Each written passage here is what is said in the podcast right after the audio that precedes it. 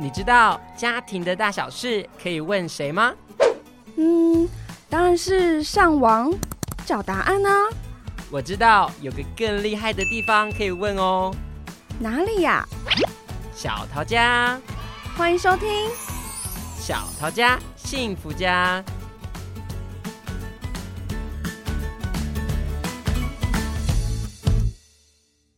小桃家幸福家，一起为爱加加油，幸福加加温。是的，今天来到我们小桃家做客的大来宾呢，就是中山非盈利幼儿园的园长哦。来，园长跟大家打声招呼吧。大家好，我是涂佳欣园长，很高兴跟您见面。我们提到幼儿园，总是想到那个懂吃懂吃懂吃的快乐天堂。嗯，那这个天堂真的只有律动跟吃东西吗？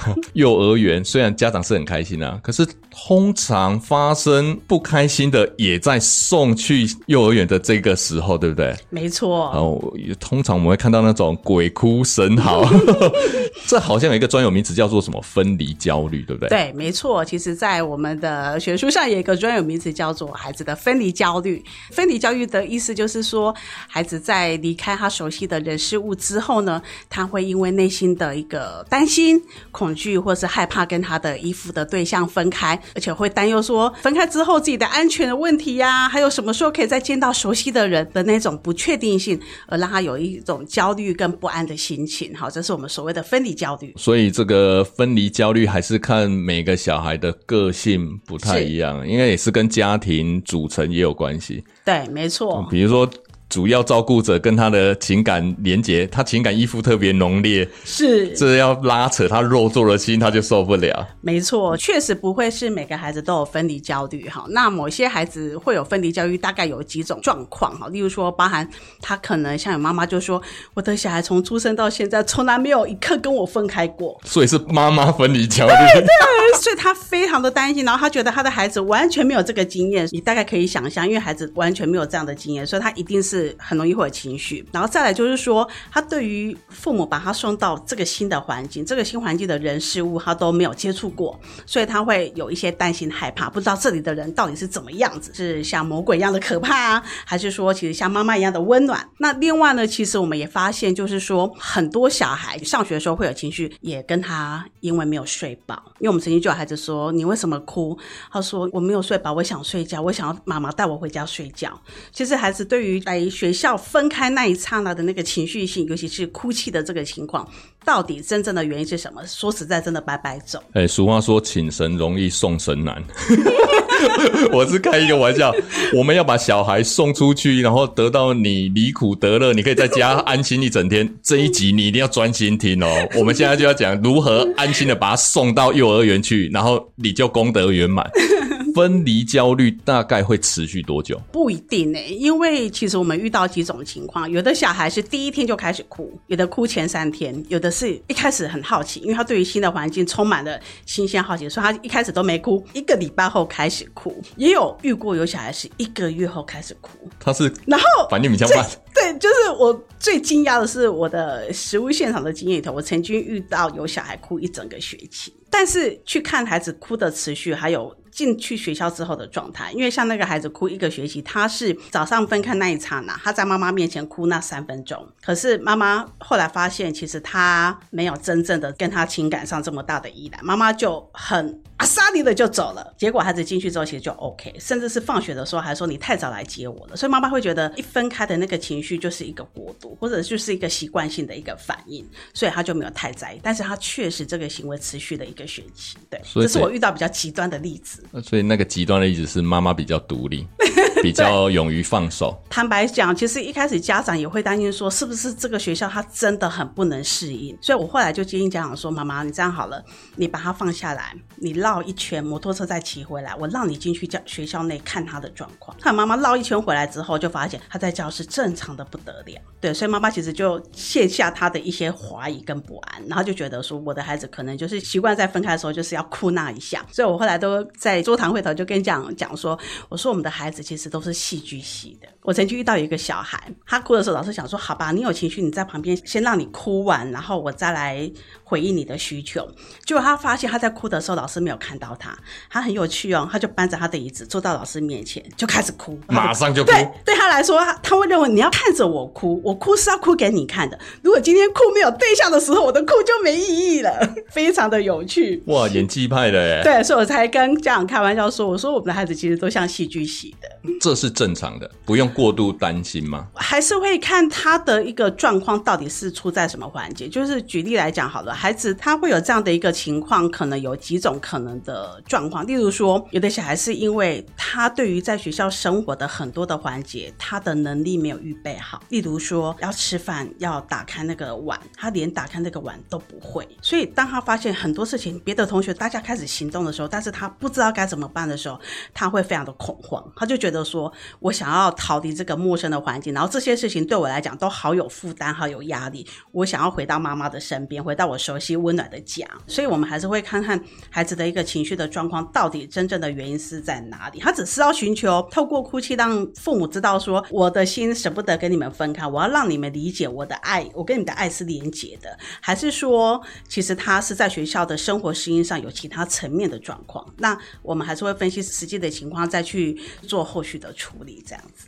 换句话说，教育现场的工作者都是专业人士，没错。家长都不用过度担心，说我的小孩怎么这么不独立。是，好，隔壁邻居的小孩，你看人家都已经要去之前，都先前一个晚上都把书包整理好了。没错，我的小孩 还害怕尿床，他是不是不正常？我小孩怎么还没去幼儿园就输了？还没上起跑点就输了，应该不要这心态。对，因为其实孩子有个别差异。坦白讲，那我觉得在实物现场，对我们老师来说，最大的挑战不是孩子的分离焦虑，其实是在家长的分离焦虑。哇，这是我今天特别想要谈的议题。这样子，嗯嗯，对对对。好，那家长的分离焦焦虑怎么处理？对，其实我后来发现，因为通常谈到分离焦虑，我们都会把焦点放在小孩身上，就是觉得孩子很幼小，然后他这样的情绪性是我们很舍不得。但是我其实觉得，在实物现场，我们觉得孩子部分好处理。通常进来，你知道有一些现象，孩子从校门口走到他的教室过程当中，他就已经在收拾整理自己的情绪。我曾经在楼梯的时候看到一个小孩，就赶快把眼泪擦一擦，因为对他来说，他不想让教室的老师看到他是哭着进来的，因为孩子还是有他的面子问题跟他的自尊的问题，所以他希望那个情绪就是留在门口，进到教室是一个开心的去迎接同学跟迎接老师。那家长的部分其实难处。点是在于，我说实在，我之前前阵子遇到有两个孩子，后来中途就决定要离开，其实是家长放不下。其实孩子后来已经逐渐适应上轨道，但是妈妈的分离焦虑还是很严重，因为有几个原因哈，就是其实你会发现有些父母就是说在跟孩子分开的时候，那妈妈会有一些生理心理上的忧虑，或者是内疚、悲伤，还是他觉得很有罪恶感的这种不舒服情绪跟感觉哈。那但是其实你会发现，父母会有一些分离焦虑，大概分两个部分，一个是自己本身的分离焦虑，来自于本身自己，然后他个人人格的部分，他个人部分特性的部分，对，然后另外一个部分是。因为孩子的反应引发他的分离焦虑。那我们先谈一下，就是父母本身的分离焦虑。其实第一个最明显的是，他觉得孩子再也不把他当唯一，他的世界里头的唯一。哦，你知道很多父母有了心头肉之后，对他来说，在孩子的世界，妈妈就是唯一最重要，也是他的天。是，然后他个人的成就感就来自于我的小孩把我当唯一。对对，特别是例如说，可能妈妈是已经也为了孩子辞掉工作，在家里全心照顾的时候，他忽然间发现孩子到了幼儿园之后，已经不把他当唯一了。以前都是妈妈妈妈说，现在变成老师说。对，所以这个是妈妈妈会觉得很焦虑的部分。然后再来就是说，他已经习惯孩子长时间陪伴。着他，忽然间这个陪伴的对象不见了，他会觉得他的生活变得很空虚。嗯，对，我们确实也有这样的状况。然后第三个部分是，也会发现是家庭成员带来的压力，给妈妈的压力。我举个例来讲，亲戚朋友，例如说像孩子还小，那可能爸爸或是阿公阿妈会认为说，孩子还小，反正你没上班，你就自己带嘛。嗯，为什么这么小硬要把他送去学校？哎、欸，要钱呢，哈。对，他就觉得说，妈妈不是没时间啊，对呀、啊，妈不是没空，为什么硬要把孩子送出去？是，再加上孩子入园，如果又有一点情绪的话，其实。大家就说：“你看嘛，你看嘛，是你好残忍哦！你为什么那么小小孩哭着不去？然后你明明又可以照顾，为什么要硬生生硬把他推出去？”嗯，所以其实妈妈承受的压力非常的大。虽然妈妈她会认为说送出去，她会认为学校教育可能可以给孩子一些她无法给孩子的部分，可是这个部分因为家庭的成员不见得对于孩子上学这件事情有共识，而导致在家里的气氛就不好。那你认为孩子在里头会不会感受得到？他会很清楚，爸爸没有想要我上学，阿公阿嬷也希望我留在家。所以孩子就更会用哭闹的方式来博取，我觉得这是一种拉锯战，会有这样的情况。好，这大概是妈妈的部分。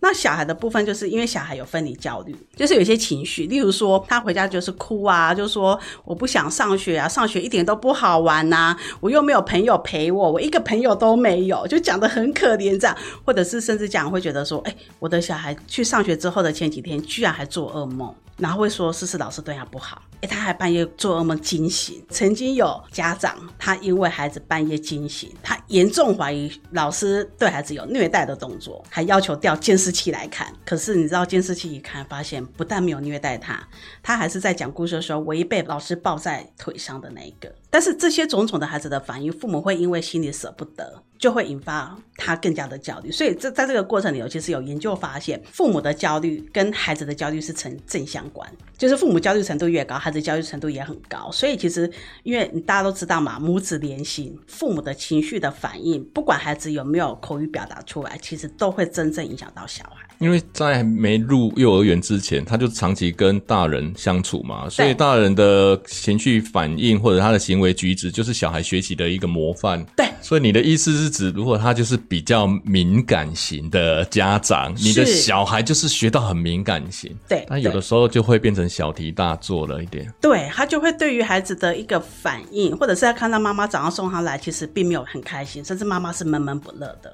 哇，妈妈自己就有情绪，还没有整理好。嗯。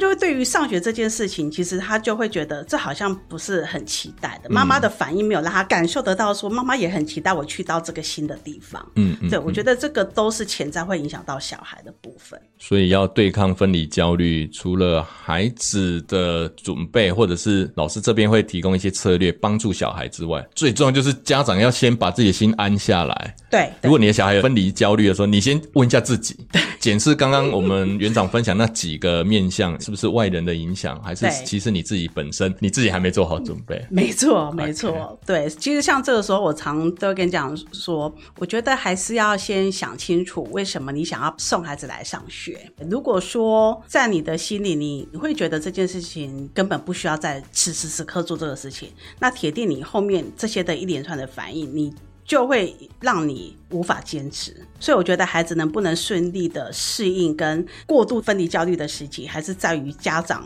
对于送孩子上学这件事情到底想清楚了没？如果你一开始就认为他才两岁，他才三岁，他其实可以不用上学，那一旦这些的状况出来的时候，就会很容易让你打退堂鼓。可是如果你事先已经确认清楚你上学的目的，然后家人之间又有共识，那我觉得这个就是孩子成长过程当中必经的历程。我们后面会讲一些的。预备的部分，那其实就可以让孩子顺利过渡到这个阶段。那如果还没有准备好，就先不要。是的，对吧？对，我觉得，因为其实，在幼儿阶段，在国内我们不是义务教育嘛。是，是，是。坦白说，我觉得家庭教育也还是有它的重要性。如果家长在家里可以有非常高品质的，而且是一对一或者是一对二、一对三的这样的陪伴，铁定比在幼儿园里头，毕竟还是一个团体生活，人数是比较多。那老师在方方面面的照顾上面，铁定比你一比一、一比三。三一定会有一些落差，对。那我觉得，如果说时间各方面的条件能够支持的话，其实我觉得好好的在家庭教育这一块有一个好的开始，其实是很好的。不必然说，因为我的邻居小孩两岁送出来的，所以我好像。就像讲的苏朗波苏丁，那我就也把他送出去。可是其实我并没有真正在心理上认为孩子这么小就要去学校。那铁定后面的很多的环节，其实就会是一个非常大的拉扯。刚刚园长也点出一个很重要的哈，苏朗姆苏丁，对不对？有时候大人就是面子挂不住，是，所以又回到刚刚讲的分离焦虑，就是大人可能你自己本身个性所塑造孩子，你孩子很敏锐，他也感受到你的情绪，所以他也焦虑了。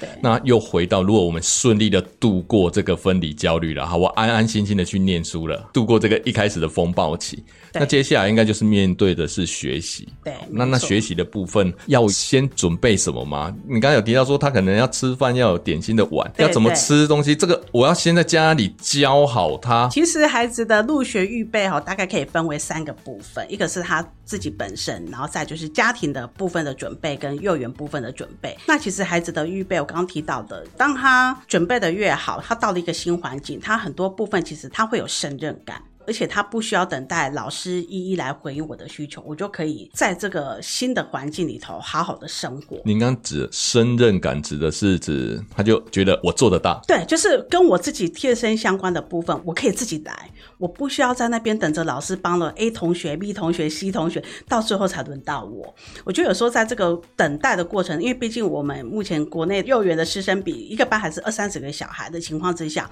总是跟在家里，我马上有需求，父母可以立即的回应我的那个速度上一定会有差异。那有的小孩就是在这个等待的当中，他就觉得哇，我好想回家哦，因为我只要一开口，妈妈马上几秒钟之内就可以回应我的需要。可是在这里，老师还要先帮别的同学做完、处理完，然后才能够协助到我。对他来说就是没那么舒服。所以孩子的一个入园的准备可以包围四个面向，一个就是生活自理能力，怎么样让孩子能够先在新环境当中，在生活层面上，我觉得是舒适的、舒服的，不会让他觉得我现在。明明肚子好饿，或是我现在明明就是很渴想喝水，可是我不知道该怎么办。光生活都有问题的时候，其实更不用讲学习。所以我觉得生活自理能力，我都会开玩笑跟你讲讲说，如果他能够自己动手做的层面越广越多，他就会在新环境的适应力绝对会越好。因为他发现同学还在那边等着老师帮忙的时候，他已经吃完了，或是哦他鞋子已经会穿了，或者是他裤子已经可以自己拉下来又穿上去之类的，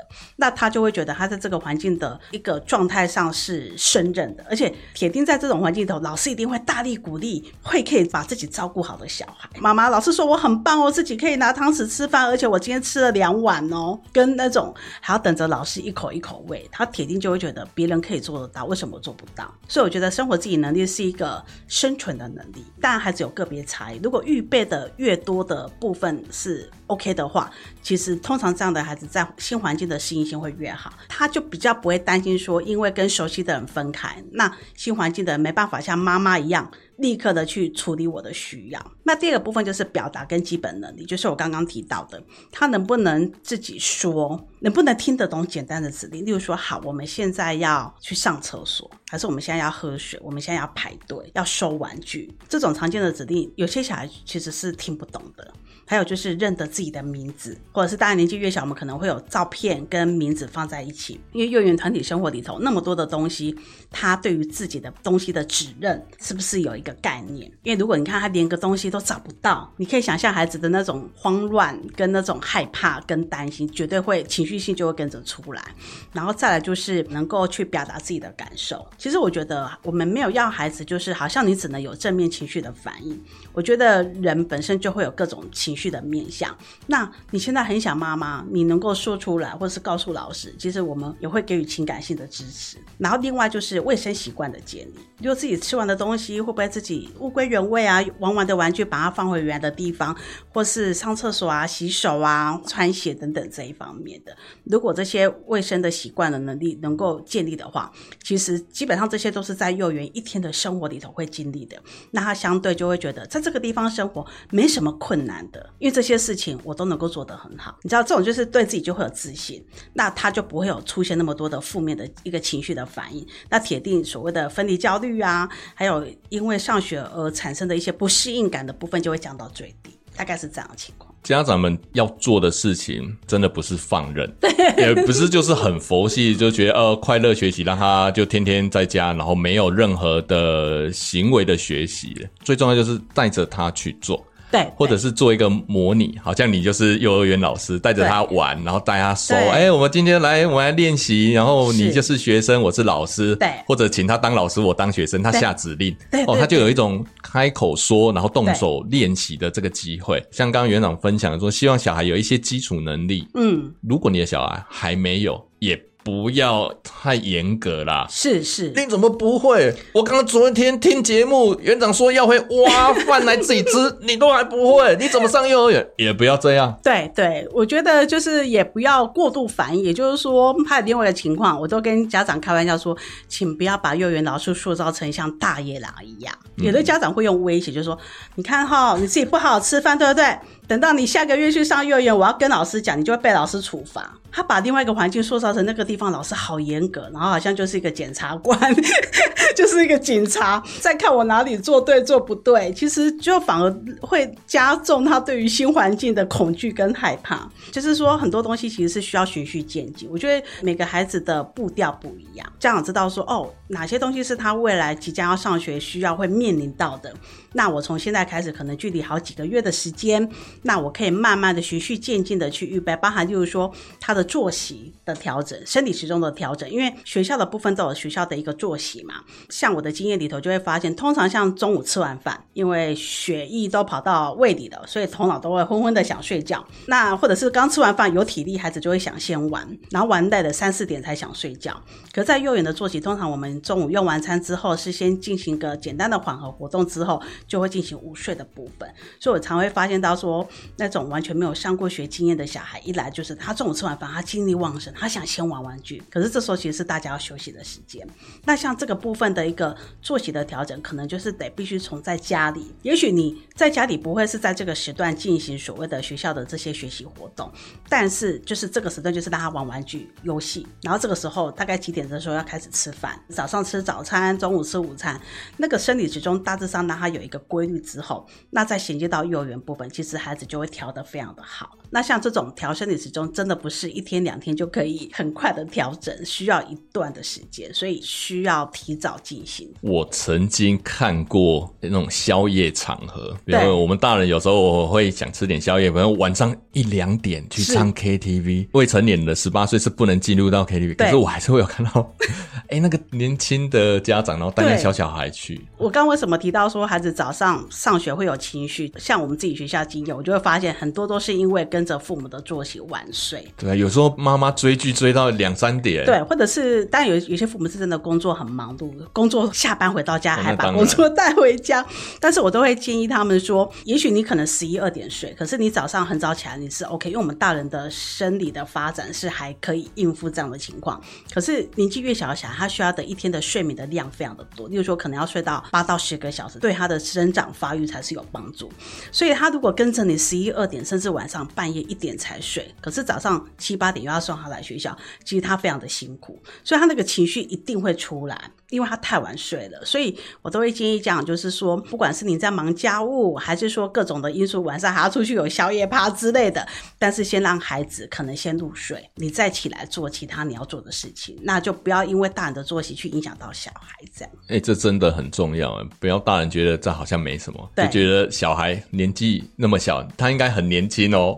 不是，他小孩的真的睡眠时间要够长，他大脑也需要休息，才能够有充分的放电。才能够再吸收一些新的东西进来，所以睡觉对这些小小孩来讲很重要。而且别忘了，所有从医学的角度讲，孩子能不能长高，跟他吃还没那么直接相关，反而是跟他睡得够不够。我小时候就睡太少，那还有什么家庭上面或者是小孩个人要留意，要先准备好。刚刚提到的就是父母大概会因为接触学校，所以了解学校大致上的幼儿园的一个作息。哎，讲到这里，我可以先带小孩先到幼儿园去参观这种吗？是，没错，我会建议家长还是先去参观学校，入园前是可以的，不会被拒绝的吗？基本上每个学校对于家长还未入园的，就是所谓的新生参观，有他各自不同的想法。嗯，嗯，嗯，像我们自己学校，我都会要求家长要在我们的上课时间来参观。哦，当然。那你可能觉得很奇怪，因为一般哎不对，怎么会是上班时间？对，上课时间，因为有的学校的角度就是说，上课时间来参观会干扰教学。但是我不同的思维，为什么？我觉得教育的主体是在人，不是这个。课如果是在于放学时间或是家长下班时间才来参观环境，说实在，你只能看到硬体环境，硬体很高级，不代表它教学品质也一样那么高级。所以我觉得教育的核心是在人，是在那个过程跟那个互动里头。那你唯有在真正的上课时间，你可以看到在这边上课的小孩，他的状态是开心的吗？还是脸上充满恐惧？然后老师的状态，老师跟孩子互动是高空遥控。然后隔空叫骂，还是说其实他跟孩子互动是会蹲下来好好的跟孩子说话？然后平常这个学校的课程是怎么进行？他们的内容大概做些什么？我觉得在上课时间参观，你可以看到比较真实学校平常运作的情况。这个就是只有硬体，重点在这里。你去参观幼儿园，如果假设可以，你上课的时间去参观，就是看那个老师的姿态。这个姿态很重要。他如果可以蹲下来，就代表他跟你的小孩的高度是一样，他跟他比较容易能够同理，你就更放心把小孩送过去。对，对对，而且如果就是每个环节，也许你去参观的时候刚好遇到他们又要吃饭了，也可以顺便看看学校的伙食吃的如何，分量够不够。是，对，因为坦白说，我觉得师生在这个环境里。头的状态可以代表这个环境，不管是在。各方面的资源，或者是整个运作上面，是不是一个符合人性，嗯，或者是有爱有温暖的一个环境？因为毕竟你想哦，孩子要在这边待一整天，不是只有课，他不是跟这些硬邦邦的东西互动而已，他是跟人互动。所以我觉得，其实这个部分是不管带参观的人多么的口沫横飞，把自己的学校讲得多好，可是我觉得你进到这个新环境里头，你透过参观，你感受到的那个氛围，就会是未来你真的打算把孩子送来，他就是。是在这样的氛围长大，这样子，所以我觉得那个东西是无形的，但是非常的重要。你可以看得出这个学校的一个办学的品质，跟他们到底营造的是一个什么样的学习环境。嗯、不过我也要提醒，不要有那个不合理期待。对，没错、哦，你不要以为花钱就是大爷，不要这种心态哦。嗯、我们是教育合伙人，是是，我们只是去了解说适不适合，磁场合不合，对，而不是说我今天去看的时候，有的餐费缴那么一点点，然后期待说今天的点心要有什么牛排，对，那也是。不合理是没错，主要是看说那个感觉，教育的气氛，整个环境是不是够温暖，你的孩子适不适应，先带他去试试个水温，去感受一下，对，对不对？然后包含其实我们除了就是实际看教学现场以外，还有就是学校会有理念的介绍，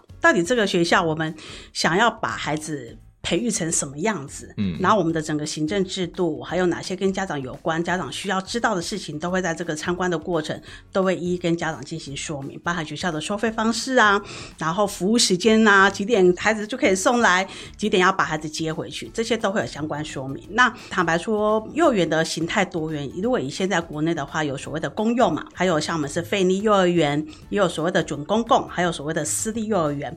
那不同的学校也会因为体制的不同。它有很多架构的部分是不一样的，那我觉得家长还是得要先多方了解，然后再看看哪个部分是比较符合你的理念，你期待孩子在六岁之前想要给他的一个环境，最后再做这样的决定。因为毕竟孩子很小，他无法方方面面去为自己做很好的选择，他只能。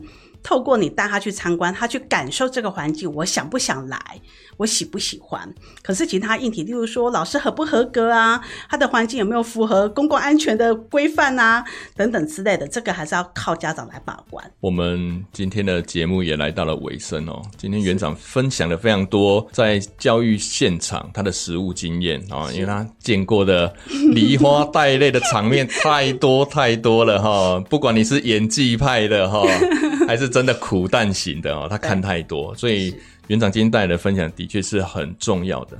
所以我们常常会讲说，第一胎照书养，第二胎照猪养。所以假设这个小宝贝是你的第一胎，你的谨慎是可以理解的。对，没错，没错。但是也不要因为过于谨慎，然后就绑手绑脚，变成好像做什么都不对。是，好，那样过度焦虑了。所以今天分享到了分离焦虑，大人的哦，嗯、记得哦，你大人也有要处理，做好预备。你有很重要的一部分是你造成的，或许啦，好，所以我们去面对这个分离焦虑，好，去好好处理。忘记了分离焦虑怎么处理，赶快回来重看 重听，好不好？那最后喽。园长还有没有什么特别要对幼儿园的新生或者是家长特别呼吁的？我觉得现在其实这几年国内的幼教环境其实越来越好，但是我觉得还是回归一句啦，就是学前教育还是家长的一个选择，因为每个学校都有自己的特色，自己想要办学的理念，那你选择符合你心目中想要的，那我觉得孩子送过去那个适应的过程就是一个必经的过程。那等他过了这个适应期，那你也觉得学校。服务的提供的内容确实也是你真心想要的，那我觉得后续的一个亲师的互动跟合作性就会长长久久，就会越来越好。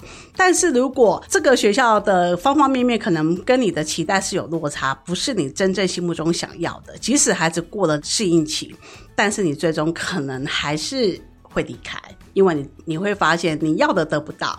那学校做的你又不懂得欣赏，那其实是全盘皆输这样子，所以我还是建议家长在事前的一个功课，或者是孩子的部分，就是即将不管是要去哪个体制的学校，但是孩子的预备的能力也能够先进行先处理，那我相信后面会是一个好的结果。这样没错，现在资讯那么发达哈，你要找到这个幼儿园的一些风评，轻而易举。是，是，所以事前多做一些功课，多去现场走走啊。那如果真的选择入学，就不要再搜寻任何东西。就像生病的人，他会去 Google，然后就会觉得自己癌末。所以医生都说，生病最好的方法就是不要去 Google。哎，我的意思是说，如果你的小孩真的入学了，你已经选择，就不要再 Google，因为你会越看到很多奇奇怪怪的言论，然后让你越来越害怕。对，所以那个分离焦虑又来了。对，就是哎，会不会发生在我自己小孩身上？啊、先做好准备，然后相信你的选择。对，对啊，那因为我们教育现场，不管它的运作形态是什么不同的特色，嗯、但是基本对于小孩的保护，对，基本的教育，他们都是。很关注的，是是，这是没有落差的了。对，不管是什么，你交多少学费，然后就得到多少关怀，没有没有这回事，都是一样的，只是说特色不同而已。对，没错没错。我们今天的节目就到这里啊，希望对于幼儿园的新生的家长跟小宝贝们哦，都有一些心理的准备，希望你们可以幸福的走进幼儿园好，然后开始懂吃懂吃懂吃懂吃，好过三年。是没错，最多还可以到四年哦。哦有。那个都老油条了，对对对，没错。小桃家幸福家为爱加加油，幸福加加温。我们下次见，拜拜喽，拜拜。